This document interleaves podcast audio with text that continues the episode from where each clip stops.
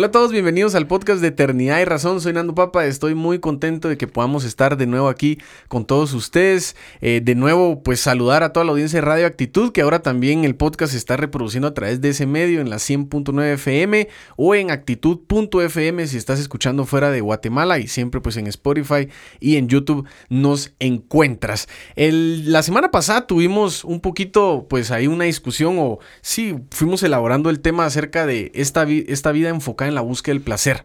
¿Verdad, Wincy? Y, y, pues bueno, antes de eso, antes de eso, ya me iba así a inundar en el tema, pero primero, Wincy, ¿cómo estás? Presentate Bien, también, saluda a todos ahí que están. Eh, emocionado por este segundo episodio. Sé que eh, el, el, el, pasado estuvo muy interesante, la verdad, me gustó mucho.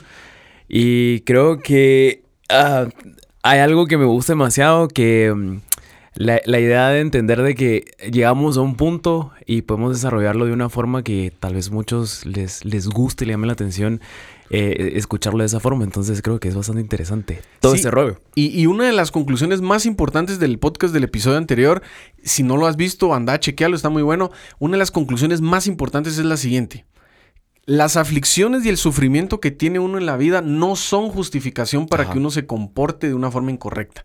Pues no, no, son justificación para que uno vaya en búsqueda del placer, en búsqueda de los impulsos y dejándose llevar por todo aquello que quizá en ese momento querés. Uh -huh. No, la vida también requiere sacrificios. Sí. De hecho, hasta te voy a poner un ejemplo aquí. Quiero que penses en las películas que más te gustan. ¿verdad? Pueden ser las de Marvel, las de DC Comics, la película que sea, pero especialmente en las películas que, que tengan algún héroe si te das cuenta, vas a admirar más al héroe mientras más sacrificios haga. Ajá. Es decir, el, eh, o sea, ponerle... De hecho, hasta la película es más interesante. Sí, la película es más interesante, ¿no? Ajá. Y Iron Man es Iron Man es Iron Man, ¿me sí. entendés? O sea, muchos están, el otro día estábamos teniendo una discusión con un amigo y me decía así, es que no me parece que Iron Man haya, pues, eh, muerto al final de la película, perdón por el spoiler de Endgame, pero ya, miren, ah, ya no. tuvieron que haberla visto, ¿verdad? Ajá, sí, ya no es spoiler, Es como, bro, no vi Spider-Man 1, ¿ves? Ajá, ya es un fact, ¿vamos? Y, y, muchos estaban como un poquito en desacuerdo con que Iron Man haya muerto. Sin embargo, sí. sin embargo, sí. pues, al final de cuentas, eh, es el héroe, y el héroe sí, es el que sacrifica y por eso lo admiras. La admiración lo que te produce es un sentimiento de querer imitar. Exacto. Y un, un, sentimiento de querer hacer lo que esa persona que tú admiras,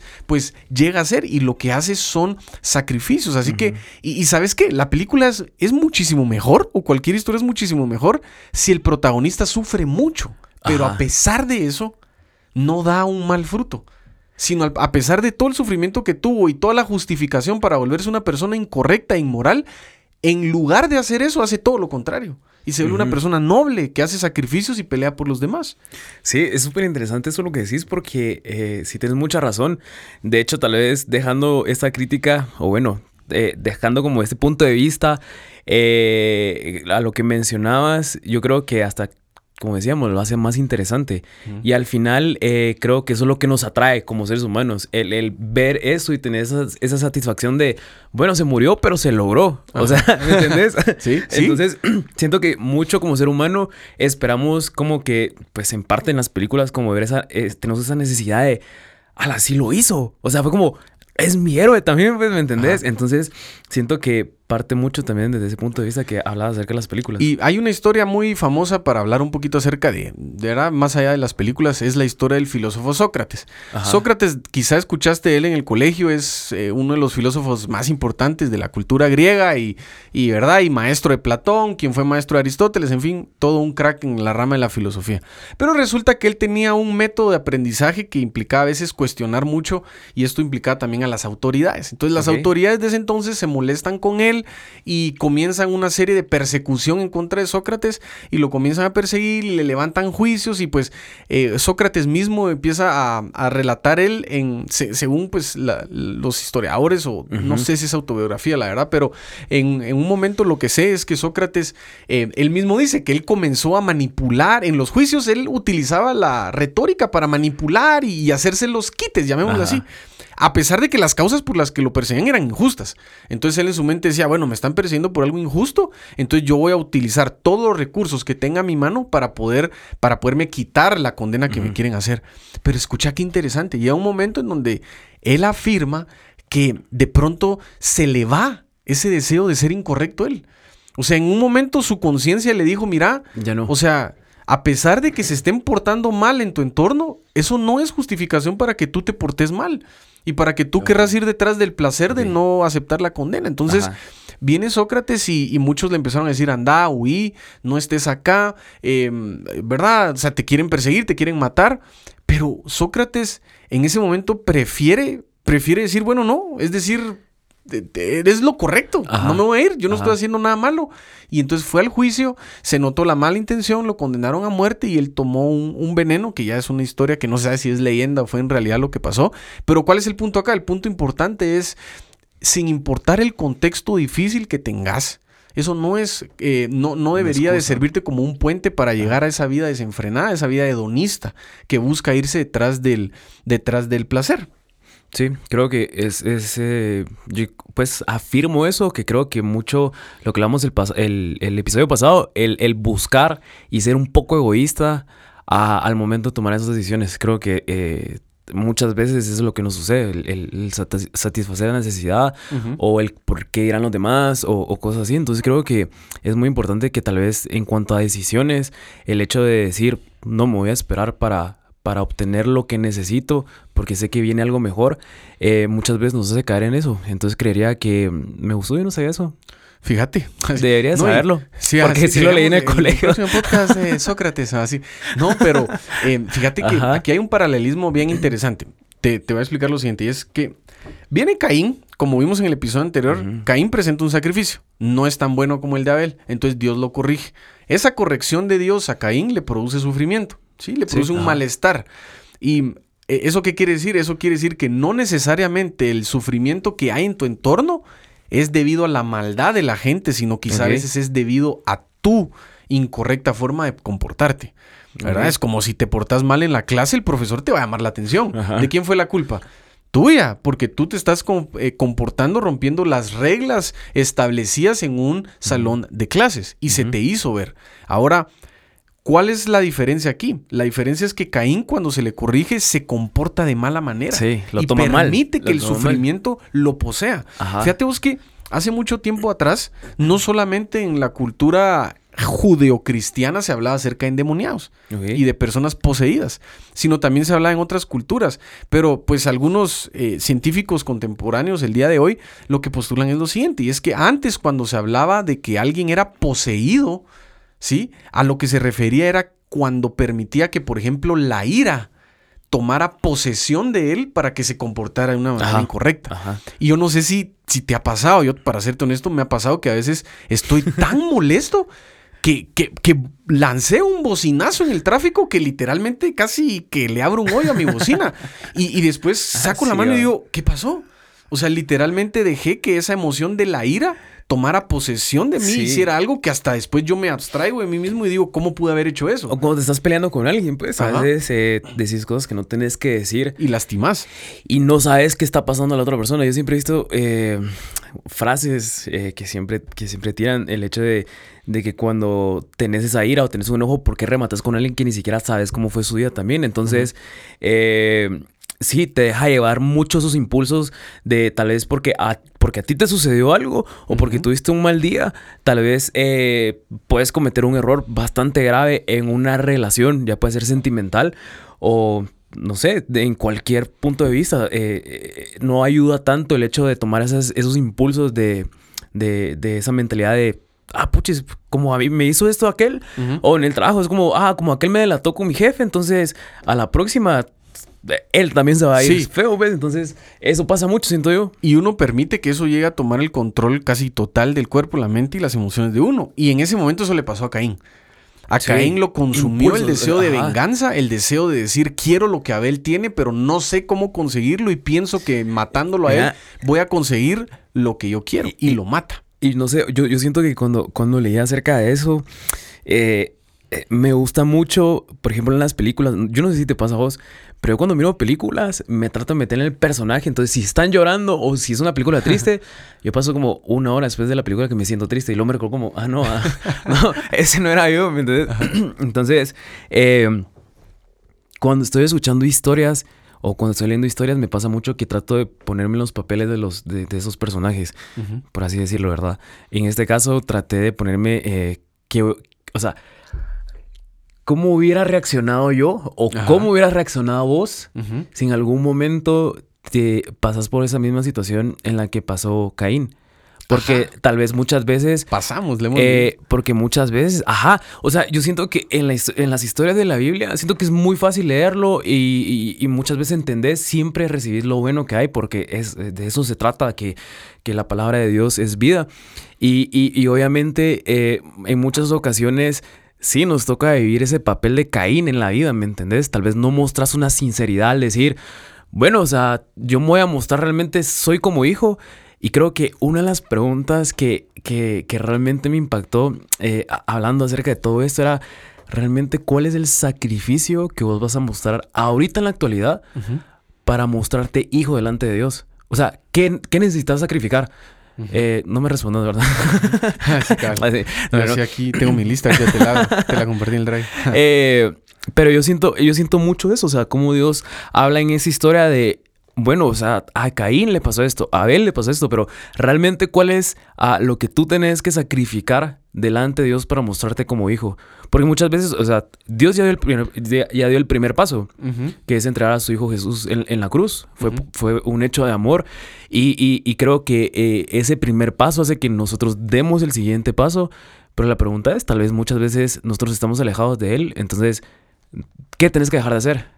¿Qué tenés que dejar de ver? ¿Qué tenés que dejar de consumir? Entonces siento que eso se me hizo muy interesante. Sí, por, supuesto, lo que estamos hablando aquí lo puedes hablar, lo puedes eh, aterrizar en tu relación con Dios. Hay cosas que quizá están impidiendo eso, ¿verdad? Cristo ya subía por ti y por su sangre y por su, ¿verdad? Sacrificio, tus pecados son perdonados.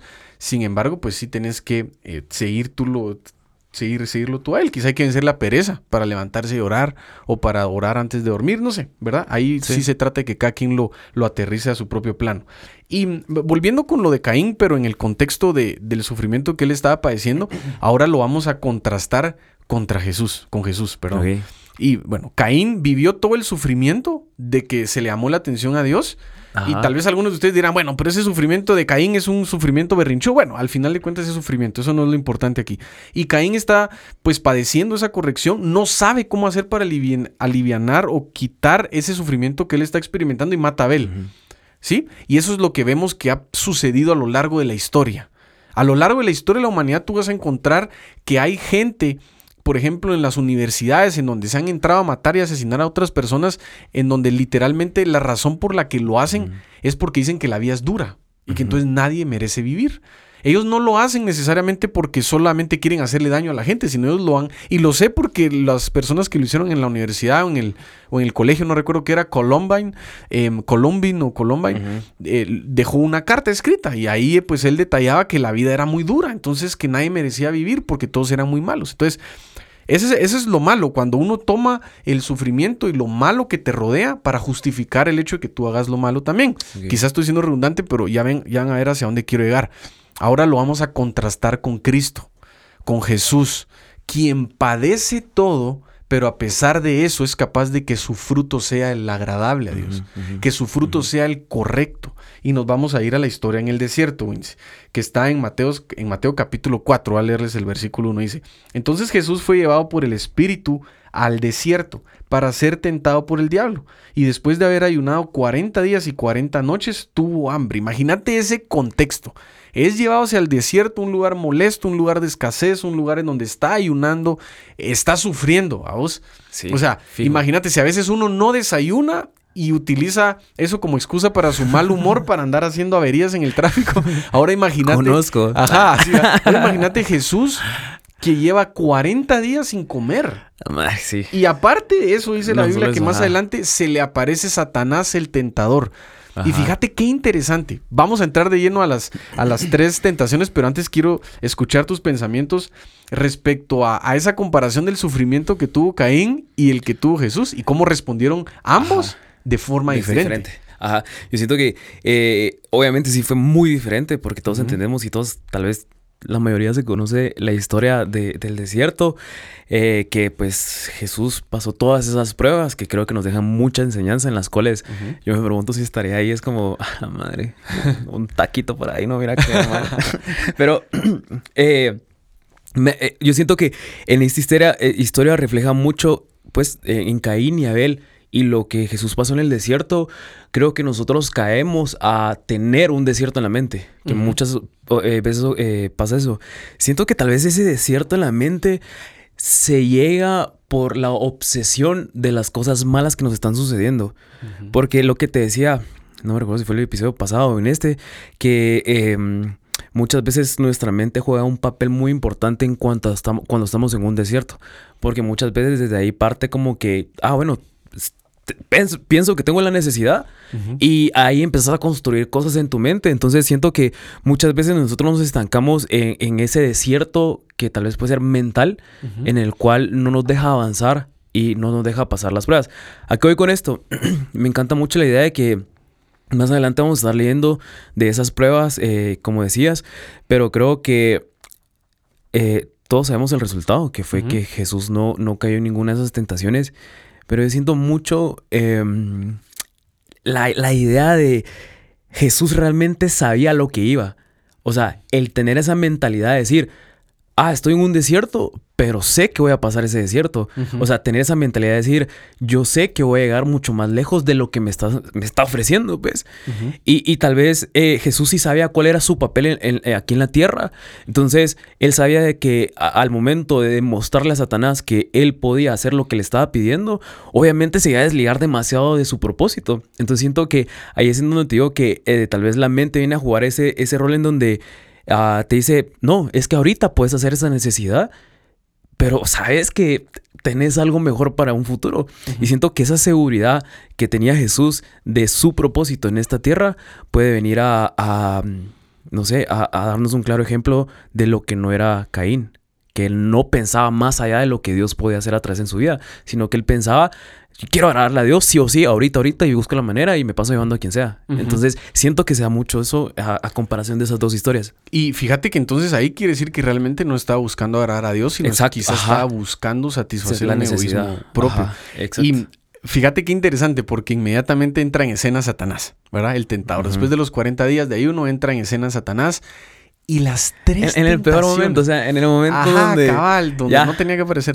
Pero entra y le presenta tres tentaciones. Escucha esto, Vinci. Y todos los que me escuchan, escuchen esto. No, sí, como que se va a decir algo muy serio. No, pero se presenta y, da tres tentaciones, las tres enfocadas a impedir que Cristo haga sacrificios.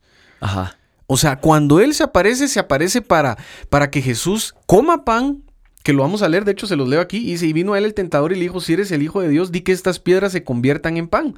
Él respondió y dijo esto, escrito está, no solo de pan vivirá el hombre, sino de toda palabra que sale de la boca de Dios. ¿Por qué? Porque Satanás estaba diciéndole, ese tu ayuno, rompelo. O sea, come. ¿Qué tiene malo? Convertí, tenés el poder para hacerlo, tenés el recurso para hacerlo. ¿Por qué no habrías de satisfacer la necesidad que tenés de comer? Es una necesidad, come. Es como aquella persona que, que tiene un amigo que le dice, mira, con tu novia, acostate con ella. O sea, como, ¿verdad? O sea, te sos un ser humano y tenés necesidades biológicas, hacelo. Sí, pero es que tú no, no es que no lo hagas porque no tengas necesidades biológicas. Tú no haces eso porque para ti el sentido de guardarte para el matrimonio un día tiene más significado. Porque eso es más pesado que el simple hecho de satisfacer la necesidad. y, cuando uno comprende eso, entonces está imitando a Jesús cuando vence esta tentación del pan, que es la primera. Y a lo que está apuntando claramente es a eliminar un sacrificio que Jesús estaba haciendo.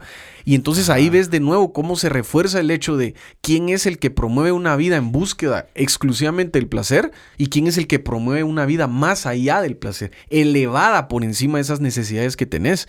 Porque si hoy comes un pan, fíjate esto, si hoy, si Jesús se hubiera comido el pan, o si digamos que en tu caso tú te comes el pan en sentido figurado, hoy lo estás haciendo por un pan.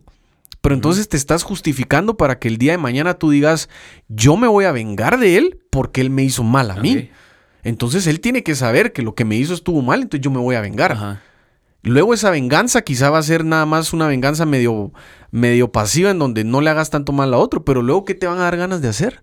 Y así te vas a ir, y así te vas a ir y quién sabe hasta dónde vas a parar, porque a veces así funciona la vida, pero si tú vivís por encima de las necesidades, em, viviendo por un significado que hay atrás de lo que haces, entonces te estás elevando por sobre ese estilo hedonista y esa búsqueda de placer. Sí, total. Vamos a ir a la segunda tentación. Te la leo por aquí y me das tus pensamientos respecto a esa. Dice, entonces el diablo le llevó a la santa ciudad y le puso sobre el pináculo del templo. Y le dijo, si eres hijo de Dios, échate abajo porque escrito está, a sus ángeles mandará cerca de ti y en sus manos te sostendrán para que no tropieces con tu, con tu piedra. Y Jesús le dijo, no tentarás al Señor tu Dios. ¿Qué, ¿Cómo es? O sea, ¿qué pensás de esa, de esa tentación en ese momento, Satanás? fuerte. Eh, que, queriendo decirle, mira, tirate y que te recojan. Utiliza el poder que tenés. Madre, es que siento que em, la... Es, que, ¿cómo es eso? Porque siento que el, papel que, em, que Satanás tal vez quiere jugar y viéndolo en la actualidad ahorita es eh, las voces de los demás. O sea, es igual, no estoy diciendo que la demás gente sea eh, Satanás. no quiero decir eso. a, lo que quiero llegar es de que muchas veces tal vez eh, voces de terceros pueden llegar a, a eso, a, retarnos de esa forma. Como, ah, pero igual, prueba esta droga, igual sos, sos, cristiano y no te puede pasar nada. Igual la salvación la tenés. Ajá. O sea, y es que pasa, pues, ¿me entendés? O sea, siento que eh, el hecho de tener una relación con Dios, muchas veces las personas no logran entender muchas cosas por las cuales ellos vienen y te dicen, ah, bueno, entonces ya que sos muy santito, ¿por qué no haces esto? Y siento que eso pasa mucho en la vida real. O sea, a mí sí me ha pasado un montón. Tal vez... Eh, soy una, o sea, una persona que me gusta mucho compartir de lo que yo he hecho en mi vida, en mis redes sociales, por así decirlo. Y muchas veces como de, no hombre, pero igual fresh. De hecho, hasta me recuerdo una vez que dijeron así como de, pero igual tener la salvación. Y yo como, no hombre, porque, o sea... No se trata de eso. no, te voy a decir algo. No, no conocer realmente qué es lo que se trata, esa sinceridad por la cual. Entonces, pero sí. Ajá, no, te voy a decir algo. Hay un truco muy barato que utilizan algunos escritores o quienes hacen historias. Em, y lo digo barato porque es como una forma muy fácil de salir de problemas. Y es una expresión en latín que se llama ex deus machina o machina. Em, de hecho, hasta es una marca de ropa. Yo no sabía eso, pero hace poco me vi a Pedro Pablo de aquí, de, la iglesia, y andaba con una marca de ex deus machina. Yo como, ah, mira, pues... Y esa frase lo que significa es cuando, eh, por ejemplo, en la película el héroe está a punto de desfallecer o el antagonista está a punto de ganar, el enemigo está a punto de vencer y de pronto y de pronto aparece alguien o algo que rescata al héroe.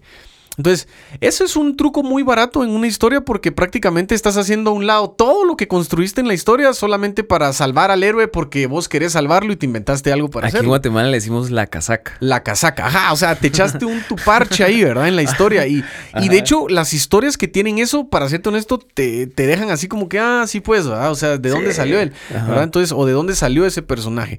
Y es un ex Deus Machina. Y realmente el problema con esto es porque ignora el desarrollo de la historia, la valentía, el poder de decisión que tiene el héroe para poder vencer al, enemigo o al antagonista. Y eso es un poco lo que yo veo que está sucediendo aquí. O sea, el, Satanás lo que está proponiendo es, eh, sí, tirate y que te rescaten. O sea, hace un ex deus machina. Pero Cristo no se deja ir por eso.